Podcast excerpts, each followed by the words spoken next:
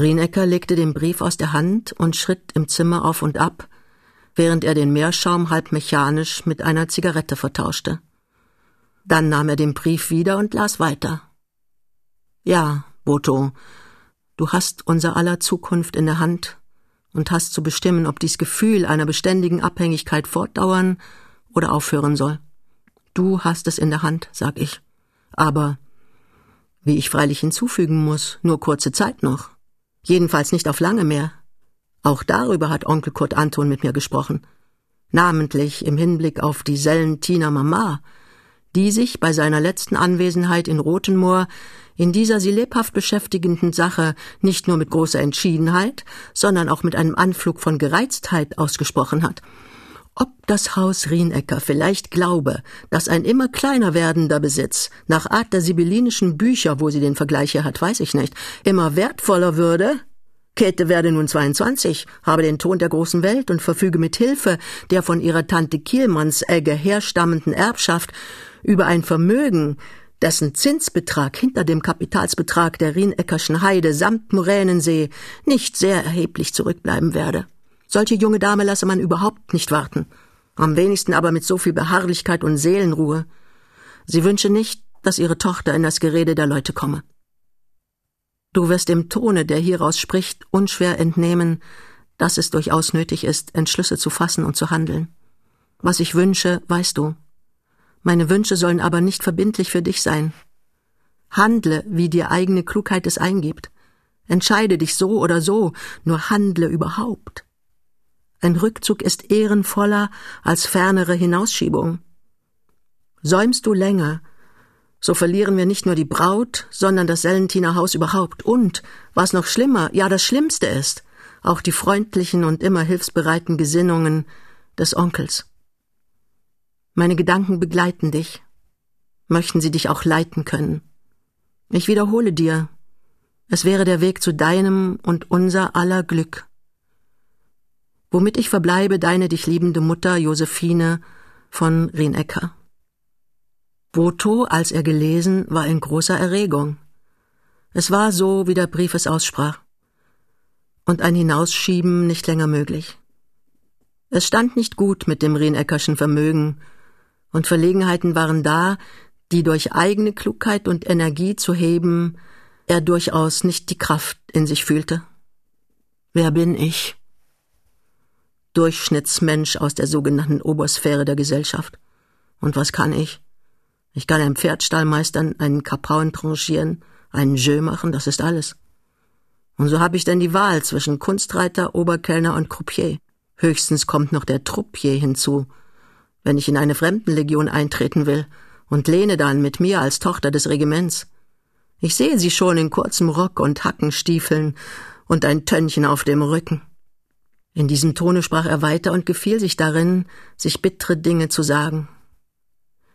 Endlich aber zog er die Klingel und beorderte sein Pferd, weil er ausreiten wolle. Und nicht lange, so hielt seine prächtige Fuchsstute draußen, ein Geschenk des Onkels, zugleich der Neid der Kameraden. Er hob sich in den Sattel, gab dem Burschen einige Weisungen und ritt auf die Moabiter Brücke zu, nach deren Passierung er in einen breiten, über Fenn und Feld in die Jungfernheide hinüberführenden Weg einlenkte. Hier ließ er sein Pferd aus dem Trab in den Schritt fallen und nahm sich, während er bis dahin allerhand unklaren Gedanken nachgehangen hatte, mit jedem Augenblicke fester und schärfer ins Verhör. Was ist es denn, was mich hindert, den Schritt zu tun, den alle Welt erwartet? Will ich Lene heiraten? Nein. Habe ich's ihr versprochen? Nein. Erwartet sie's? Nein. Oder wird uns die Trennung leichter, wenn ich sie hinausschiebe? Nein. Immer Nein und wieder Nein. Und doch säume und schwanke ich, das eine zu tun, was durchaus getan werden muss. Und weshalb säume ich? Woher diese Schwankungen und Vertagungen? Törichte Frage. Weil ich sie liebe. Kanonenschüsse, die vom Tegler Schießplatz herüberklangen, unterbrachen hier sein Selbstgespräch und erst als er das momentan unruhig gewordene Pferd wieder beruhigt hatte, nahm er den früheren Gedankengang wieder auf und wiederholte, weil ich sie liebe. Ja. Und warum soll ich mich dieser Neigung schämen? Das Gefühl ist souverän und die Tatsache, dass man liebt, ist auch das Recht dazu. Möge die Welt noch so sehr den Kopf darüber schütteln oder von Rätsel sprechen. Übrigens ist es kein Rätsel. Und wenn doch, so kann ich es lösen. Jeder Mensch ist seiner Natur nach auf bestimmte, mitunter sehr, sehr kleine Dinge gestellt, Dinge, die trotzdem sie klein sind, für ihn das Leben oder doch des Lebens Bestes bedeuten. Und dieses Beste heißt mir Einfachheit, Wahrheit, Natürlichkeit, das alles hat Lene. Damit hat sie mir's angetan. Da liegt der Zauber, aus dem mich zu lösen mir jetzt so schwer fällt. Boto wollte sofort zu Lene hinaus, und als er fühlte, dass er dazu keine Kraft habe, wollte er wenigstens schreiben. Aber auch das ging nicht. Ich kann es nicht, heute nicht. Und so ließ er den Tag vergehen und wartete bis zum andern Morgen. Da schrieb er denn in aller Kürze. Liebe Lene, nun kommt es doch so, wie du mir vorgestern gesagt. Abschied. Und Abschied auf immer. Ich hatte Briefe von Haus, die mich zwingen. Es muss sein, und weil es sein muss, so sei es schnell. Ach, ich wollte diese Tage legen hinter uns. Ich sage dir weiter nichts, auch nicht, wie mir ums Herz ist. Es war eine kurze, schöne Zeit, und ich werde nichts davon vergessen. Gegen neun bin ich bei dir, nicht früher, denn es darf nicht lange dauern. Auf Wiedersehen, nur noch einmal auf Wiedersehen. Dein Boto von Rienecker. Und nun kam er. Lene stand am Gitter und empfing ihn wie sonst. Nicht der kleinste Zug von Vorwurf oder auch nur von schmerzlicher Entsagung lag in ihrem Gesicht. Sie nahm seinen Arm, und so gingen sie den Vorgartensteig hinauf. Es ist recht, dass du kommst. Ich freue mich, dass du da bist. Und du musst dich auch freuen. Unter diesen Worten hatten sie das Haus erreicht, und Boto machte Miene, wie gewöhnlich vom Flur her in das große Vorderzimmer einzutreten. Aber Lene zog ihn weiter fort und sagte Nein, Frau Dörr ist drin. Und ist uns noch bös? Das nicht. Ich habe sie beruhigt. Aber was sollen wir heut mit ihr? Komm. Es ist ein so schöner Abend. Und wir wollen allein sein. Er war einverstanden, und so gingen sie denn den Flur hinunter und über den Hof auf den Garten zu. Sultan regte sich nicht und blinzelte nur beiden nach, als sie den großen Mittelsteig hinauf und dann auf die zwischen den Himbeerbüschen stehende Bank zuschritten. Als sie hier ankamen, setzten sie sich. Es war still, nur vom Felde her hörte man ein Gezirp und der Mond stand über ihnen. Sie lehnte sich an ihn und sagte ruhig und herzlich und das ist nun also das letzte Mal, dass ich deine Hand in meiner halte. Ja, Lene, kannst du mir verzeihen? Wie du nur immer frägst, was soll ich dir verzeihen, dass ich deinem Herzen wehe tue? Ja, weh tut es. Das ist wahr. Und nun schwieg sie wieder und sah hinauf auf die blass am Himmel heraufziehenden Sterne. Woran denkst du, Lene? Wie schön es wäre, dort oben zu sein. Sprich nicht so. Du darfst dir das Leben nicht wegwünschen. Von solchem Wunsch ist nur noch ein Schritt. Sie lächelte. Nein, das nicht. Ich bin nicht wie das Mädchen, das an den Ziehbrunnen lief und sich hineinstürzte, weil ihr Liebhaber mit einer anderen tanzte. Weißt du noch, wie du mir davon erzähltest? Aber was soll es dann? Du bist doch nicht so, dass du sowas sagst, bloß um etwas zu sagen. Nein, ich hab es auch ernsthaft gemeint. Und wirklich, und sie wies hinauf, ich wäre gerne da. Da hätt ich Ruh. Aber ich kann es abwarten. Und nun komm und lass uns ins Feld gehen. Ich habe kein Tuch mit herausgenommen und find es kalt hier im Stillsitzen. Und so gingen sie denn denselben Feldweg hinauf, der sie damals bis an die vorderste Häuserreihe von Wilmersdorf geführt hatte. Der Turm war deutlich sichtbar unter dem sternklaren Himmel, und nur über den Wiesengrund zog ein dünner Nebelschleier. Weißt du noch, sagte Boto, wie wir mit Frau Dörr hier gingen? Sie nickte. Deshalb habe ich dir's vorgeschlagen. Mich fror gar nicht oder doch kaum. Ach, es war ein so schöner Tag damals. Und so heiter und glücklich bin ich nie gewesen. Nie vorher und nicht nachher. Noch in diesem Augenblicke lacht mir das Herz, wenn ich daran zurückdenke, wie wir gingen und sangen. Denkst du daran? Ja. Erinnerung ist viel, ist alles. Und die hab ich nun und bleibt mir und kann mir nicht mehr genommen werden. Und ich fühle ordentlich, wie mir dabei leicht zumute wird. Er umarmte sie. Du bist so gut. Lene aber fuhr in ihrem ruhigen Tone fort. Und dass es mir so leicht ums Herz ist, das will ich nicht vorübergehen lassen. Und will dir alles sagen. Eigentlich ist es das Alte, was ich dir immer schon gesagt habe. Noch vorgestern, als wir draußen auf der halb gescheiterten Partie waren. Und dann nachher, als wir uns trennten. Ich hab es so kommen sehen. Von Anfang an. Und es geschieht nur, was muss wenn man schön geträumt hat. So muss man Gott dafür danken und darf nicht klagen, dass der Traum aufhört und die Wirklichkeit wieder anfängt. Jetzt ist es schwer, aber es vergisst sich alles oder gewinnt wieder ein freundliches Gesicht. Und eines Tages bist du wieder glücklich. Und vielleicht ich auch. Glaubst du's? Und wenn nicht? Was dann? Dann lebt man ohne Glück. Ach, Lene, du sagst das so hin, als ob Glück nichts wäre. Aber es ist was.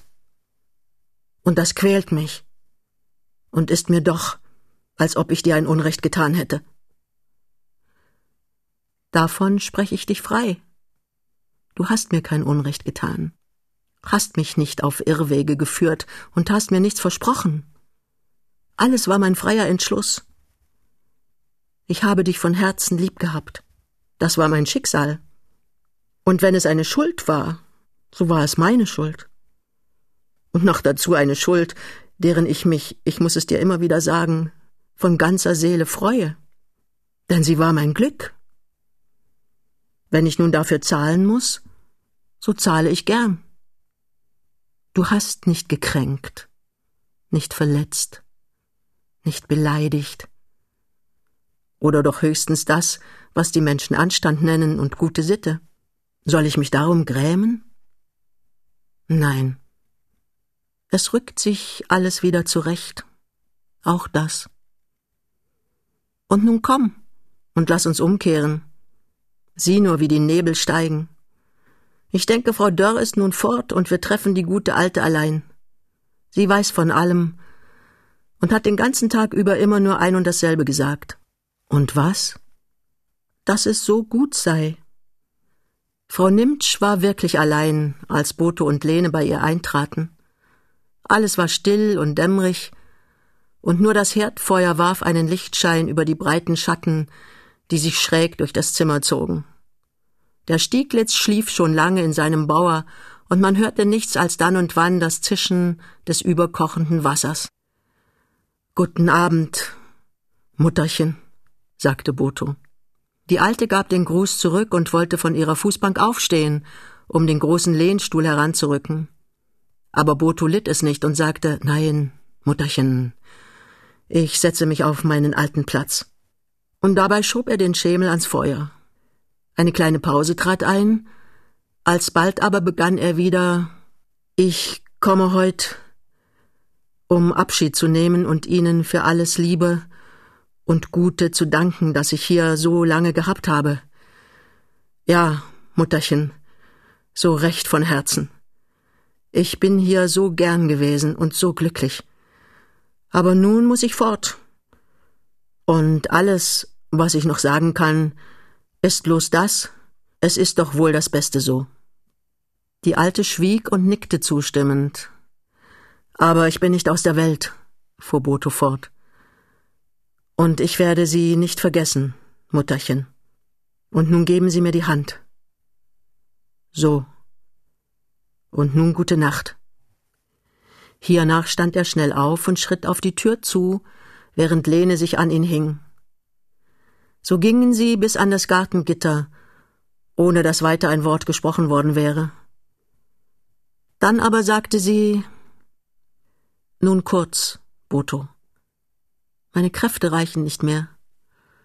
Es war doch zu viel, diese zwei Tage.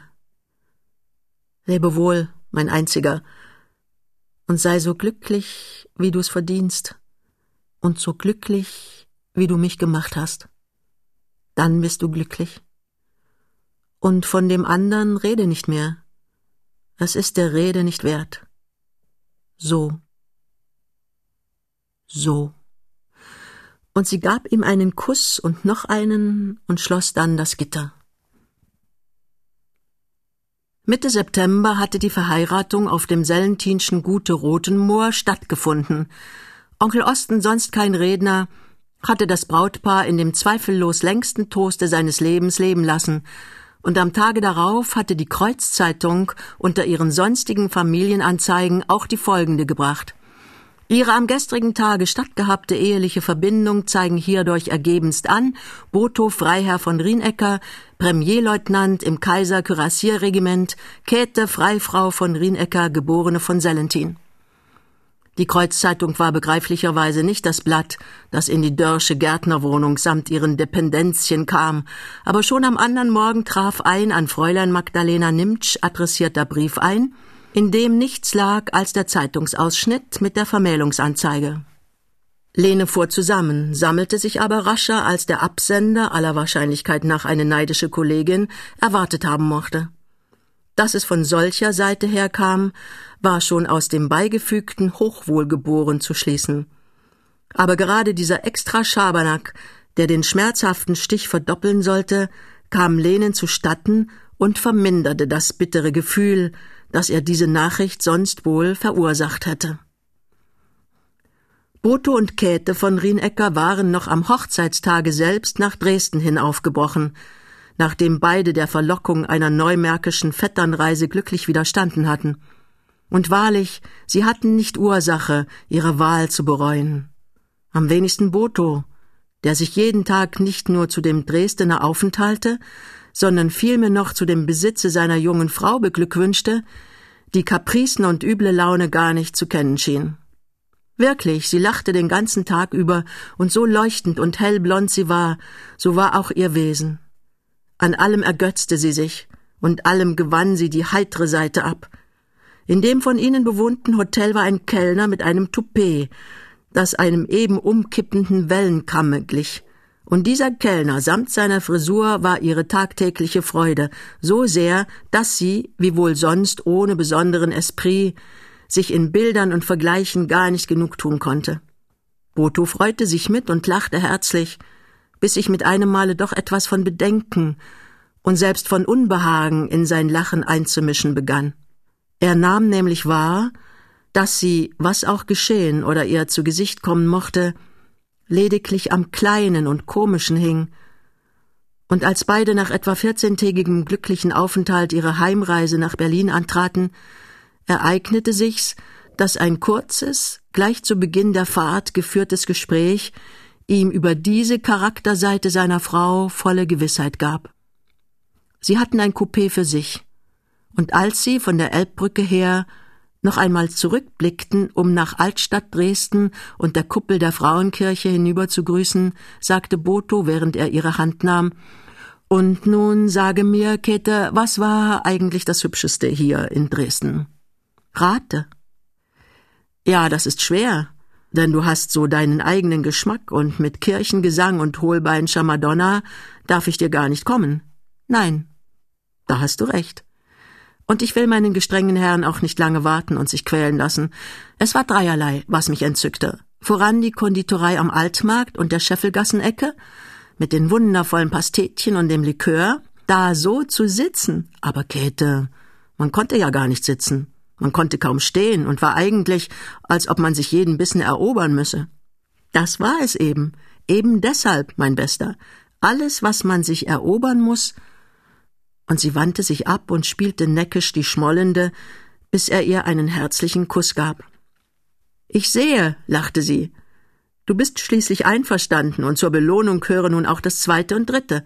Mein zweites war das Sommertheater draußen, wo wir Monsieur Herkules sahen und Knag den Tannhäusermarsch auf einem klapprigen alten Whisttisch trommelte. So was Komisches habe ich all mein Lebtag nicht gesehen und du wahrscheinlich auch nicht. Es war wirklich zu komisch. Und das dritte, nun, das dritte, das war Bacchus auf dem Ziegenbock im grünen Gewölbe und der sich kratzende Hund von Peter Fischer. Ich dachte mir sowas, und wenn Onkel Osten davon hört, dann wird er dir recht geben und dich noch lieber haben als sonst und mir noch öfter wiederholen, ich sage dir, Boto, diese Käthe. Soll er's nicht? Oh, gewiss soll er. Und damit brach auf Minuten hin ihr Gespräch ab, das in Botos Seele, so zärtlich und liebevoll er zu der jungen Frau hinübersah, doch einigermaßen ängstlich nachklang.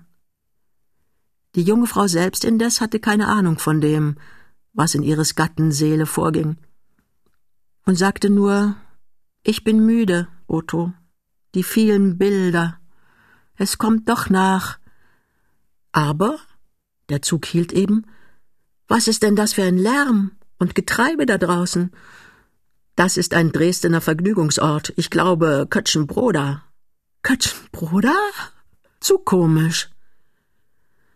Und während der Zug weiterdampfte, streckte sie sich aus und schloss anscheinend die Augen. Aber sie schlief nicht und sah zwischen den Wimpern hin nach dem geliebten Manne hinüber. In der damals noch einreihigen Landgrafenstraße hatte Käthes Mama mittlerweile die Wohnung eingerichtet. Und als zu Beginn des Oktobers das junge Paar in Berlin wieder eintraf, war es entzückt von dem Komfort, den es vorfand. In den beiden Frontzimmern, die jedes einen Kamin hatten, war geheizt, aber Tür und Fenster standen auf, denn es war eine milde Herbstluft und das Feuer brannte nur des Anblicks und des Luftzuges halber. Das Schönste aber war der große Balkon mit seinem weit herunterfallenden Zeltdach, unter dem hinweg man in gerader Richtung ins Freie sah, erst über das Birkenwäldchen und den zoologischen Garten fort und dahinter bis an die Nordspitze des Grunewalds. Käthe freute sich unter Händeklatschen dieser prächtig freien Aussicht, umarmte die Mama, küsste Boto und wies dann plötzlich nach links hin, wo zwischen vereinzelten Pappeln und Weiden ein Schindelturm sichtbar wurde. Sieh, Boto, wie komisch. Er ist ja wie dreimal eingeknickt. Und das Dorf daneben, wie heißt es? Ich glaube Wilmersdorf, stotterte Boto. Nun gut, Wilmersdorf, aber was heißt das, ich glaube? Du wirst doch wissen, wie die Dörfer hier herum heißen. Sieh nur, Mama, macht er nicht ein Gesicht, als ob er uns ein Staatsgeheimnis verraten hätte? Nichts komischer als diese Männer. Und damit verließ man den Balkon wieder, um in dem dahinter gelegenen Zimmer das erste Mittagsmahl en famille einzunehmen. Nur die Mama, das junge Paar und Serge, der als einziger Gast geladen war. Rieneckers Wohnung lag keine tausend Schritt von dem Hause der Frau Nimtsch.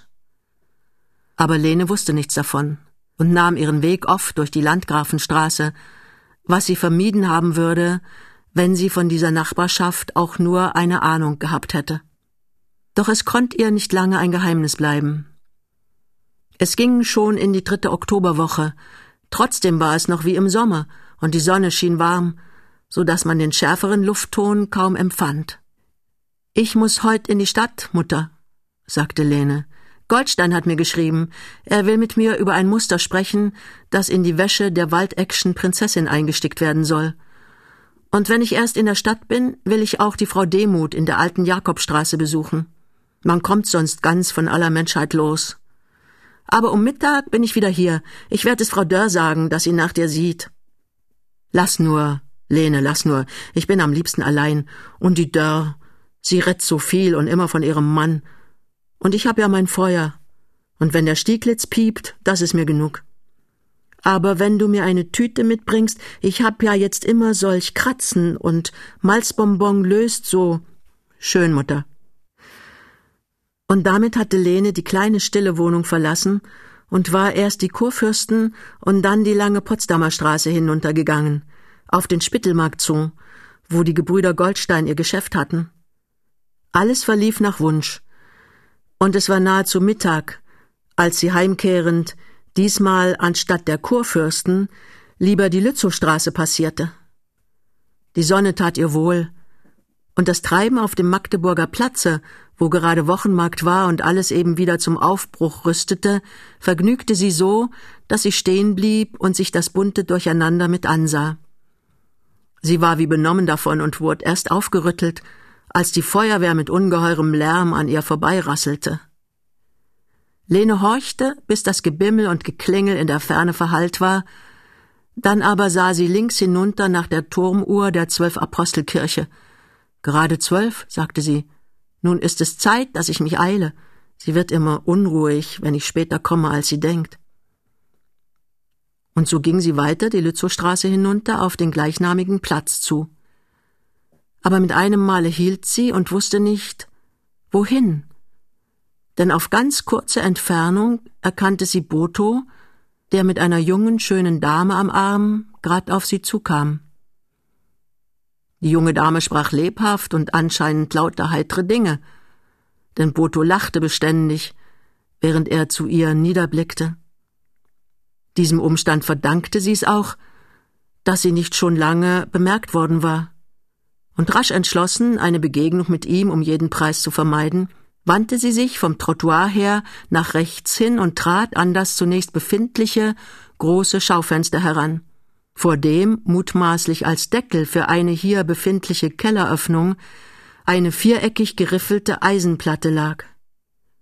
Das Schaufenster selbst war das eines gewöhnlichen Materialwarenladens mit dem üblichen Aufbau von Stearinlichten und Mixpickelflaschen.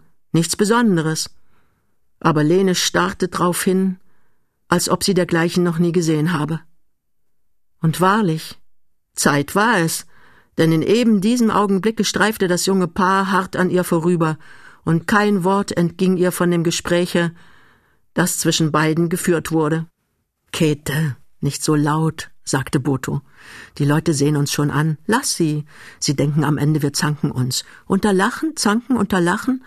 Und sie lachte wieder. Lene fühlte das Zittern der dünnen Eisenplatte, darauf sie stand. Ein waagerecht liegender Messingstab zog sich zum Schutze der großen Glasscheibe vor dem Schaufenster hin, und einen Augenblick war es ihr, als ob sie wie zu Beistand und Hilfe nach dem Messingstab greifen müsse.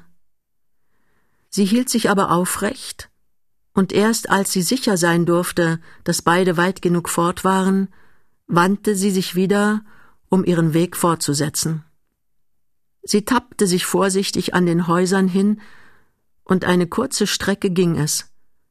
Aber bald war ihr doch, als ob ihr die Sinne schwenden und kaum, dass sie die nächste nach dem Kanal hin abzweigende Querstraße erreicht hatte, so bog sie hier ein und trat in einen Vorgarten, dessen Gittertür offen stand.